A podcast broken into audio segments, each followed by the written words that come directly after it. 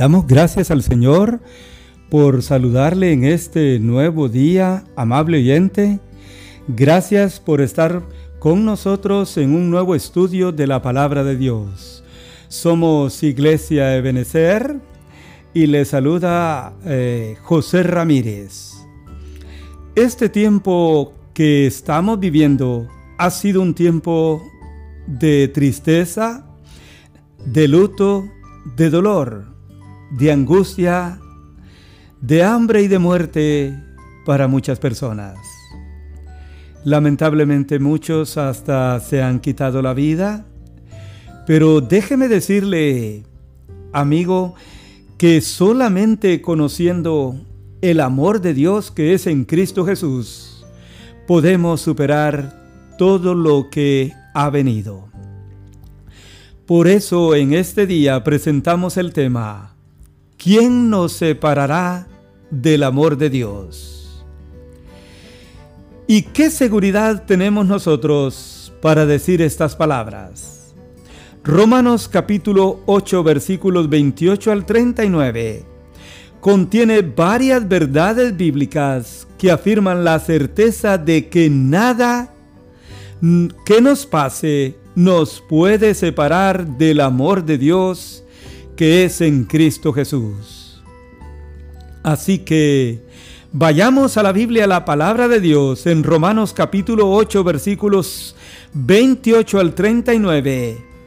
Nos presentan varios tópicos. En primer lugar, todas las cosas nos ayudan a bien. Dios ha hecho un plan eterno para nosotros en Cristo Jesús. Dios está de nuestro lado como juez. Somos más que vencedores en toda circunstancia y estamos firmes en el amor de Dios que es en Cristo Jesús. Así que vayamos a la primera verdad bíblica. Versículo 28 de Romanos 8 nos dice así, y sabemos que a los que aman a Dios, todas las cosas les ayudan a bien. Esto es, a los que conforme a su propósito somos llamados. ¿Quién nos puede separar del amor de Dios?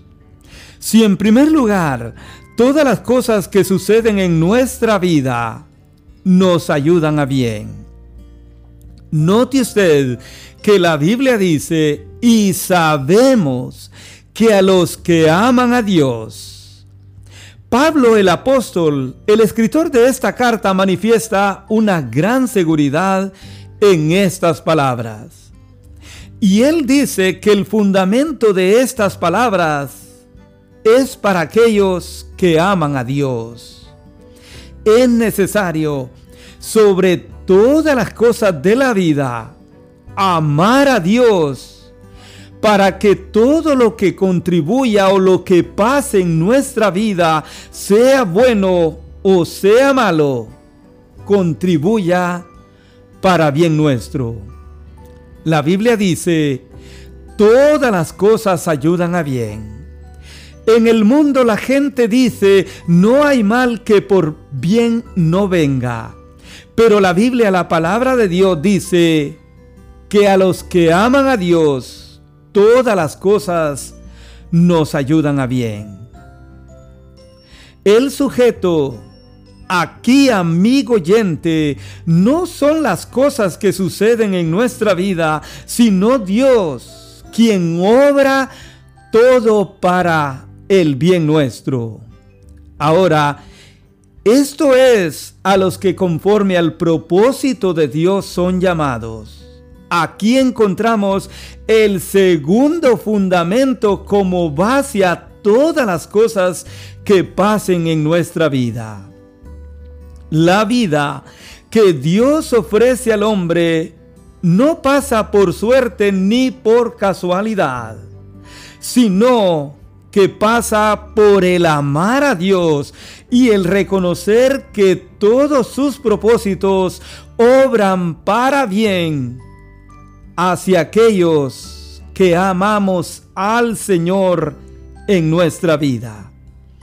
En segundo lugar, ¿quién nos separará del amor de Dios? Nadie, puesto que Dios ha hecho un plan eterno para nosotros en la eternidad. Los versículos 29 y 30 dicen, porque a los que antes conoció, también los predestinó para que fuesen hechos conforme a la imagen de su Hijo, para que Él sea el primogénito entre muchos hermanos. Y a los que predestinó, a estos también llamó, y a los que llamó, a estos también justificó, y a los que justificó, a estos también glorificó. Como usted puede notar, Dios ha hecho un plan eterno para todos nosotros en Cristo Jesús.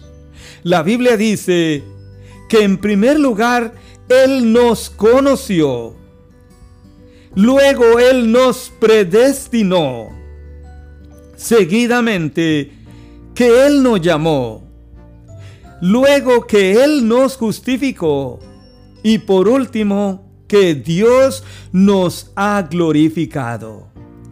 Todo esto ha sucedido en su presencia o el conocimiento previo que Él tiene de cada uno de nosotros. Y en eso el Señor nos predestinó, o sea, Él determinó de antemano nuestra vida, las cosas que sucedan en la eternidad presente y futura de cada uno de nosotros. Ahora el Señor permite que todo lo que pasa en nuestra vida tiene dos propósitos. La Biblia dice, para ser conforme a la imagen de su Hijo y para que Él sea el primogénito entre muchos hermanos. Amable oyente, todo lo que Dios permite en la vida de los creyentes en Cristo Jesús, Él lo hace para hacernos conforme a la imagen de su Hijo. Y para que recordemos que Él toma el primer lugar. Él es el mayor entre cada uno de nosotros. Dios también nos ha llamado, nos ha justificado y nos ha glorificado. Todo esto para el Señor ya es un hecho, aunque se va a consumar en el futuro.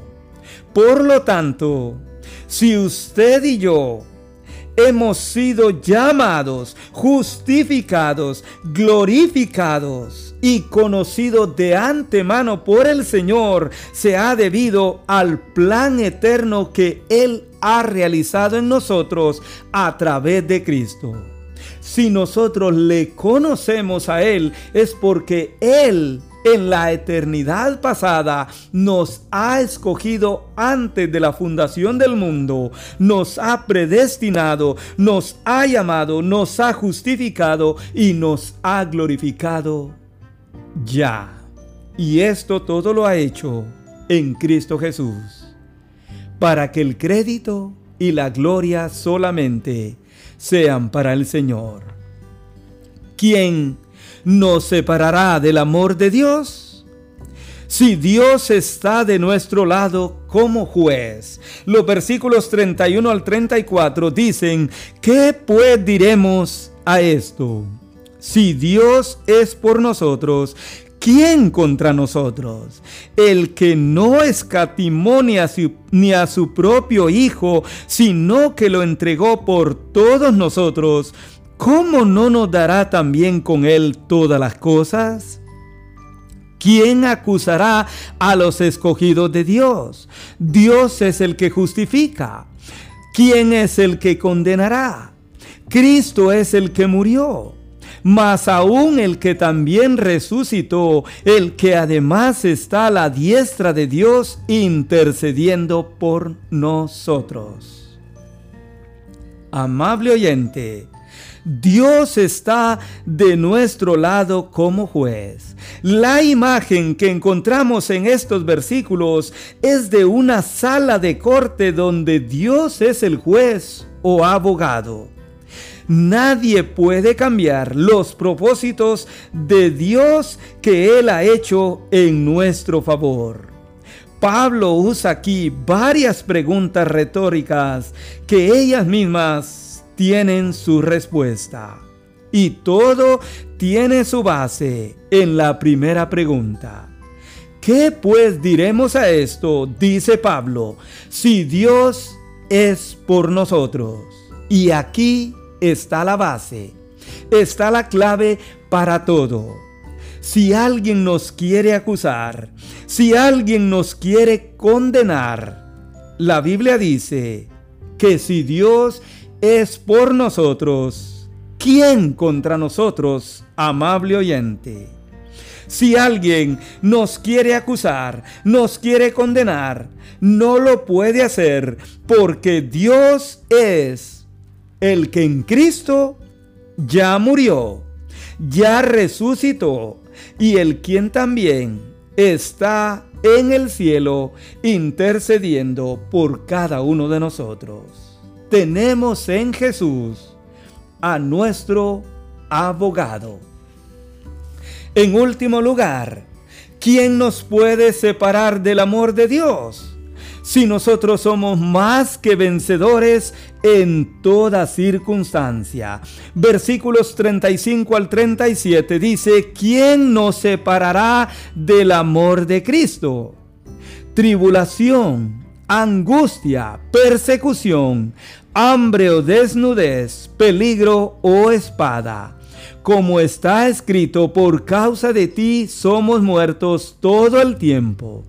Antes, en todas estas cosas somos más que vencedores por medio de aquel que nos amó. Así es, ¿quién nos puede separar del amor de Cristo? Hay aquí siete circunstancias que pueden pasar en nuestra vida, como es la tribulación, la angustia, la persecución, el hambre, la desnudez, el peligro o la espada. Pero Pablo termina diciendo que en todas estas cosas somos nosotros en Cristo más que vencedores por medio de aquel que nos amó, el Señor Jesucristo. Aquí está la clave, reconocer aquel que nos amó con amor eterno el tiempo este ha sido muy difícil en todo lugar del mundo, pero nosotros podemos vencer todas las cosas por medio de aquel que nos ha amado tanto. Sin embargo, para que esto sea posible en su vida, en mi vida, usted y yo necesitamos conocerle a Él como nuestro Salvador personal. Y luego tendremos la certeza del amor de Dios en Cristo Jesús. Por último, estamos firmes en el amor de Dios en Cristo. Eso es lo que dice Pablo en los versículos 38 y 39. Él termina diciendo, por lo cual estoy seguro de que ni la muerte, ni la vida, ni ángeles, ni principados, ni potestades, ni lo presente, ni lo que está por venir, ni lo alto, ni lo profundo, ni ninguna otra cosa creada nos podrá separar del amor de Dios que es en Cristo Jesús. Pablo estaba seguro y por eso él terminó diciendo que ninguna de estas diez adversidades mencionadas aquí nos podrá separar del amor de Dios que es en Cristo Jesús. Si tenemos en el corazón el amor de Dios que es en Cristo Jesús, usted y yo podremos estar firmes ante todas las cosas que están viniendo en este tiempo. En otras palabras, necesita haber una unión a Cristo para que las bendiciones y victorias del capítulo 8 de Romanos sean posibles en nuestra vida. En conclusión, ¿quién entonces nos podrá separar del amor de Dios que es en Cristo Jesús? Nadie, ni nada. Si usted y yo tenemos puesto nuestro amor en el Señor Jesucristo, vamos a entender que todas las cosas que obren, que pasan en nuestra vida, van a ser para bien, para aquellos que amamos al Señor y que toda adversidad va a ser posible vencerla en el nombre del Señor Jesucristo. Yo espero que Dios le bendiga hoy y siempre, y que usted pueda conocer y recibir el amor de Dios que Él le ha mostrado a través de Cristo Jesús. Que el Señor le bendiga.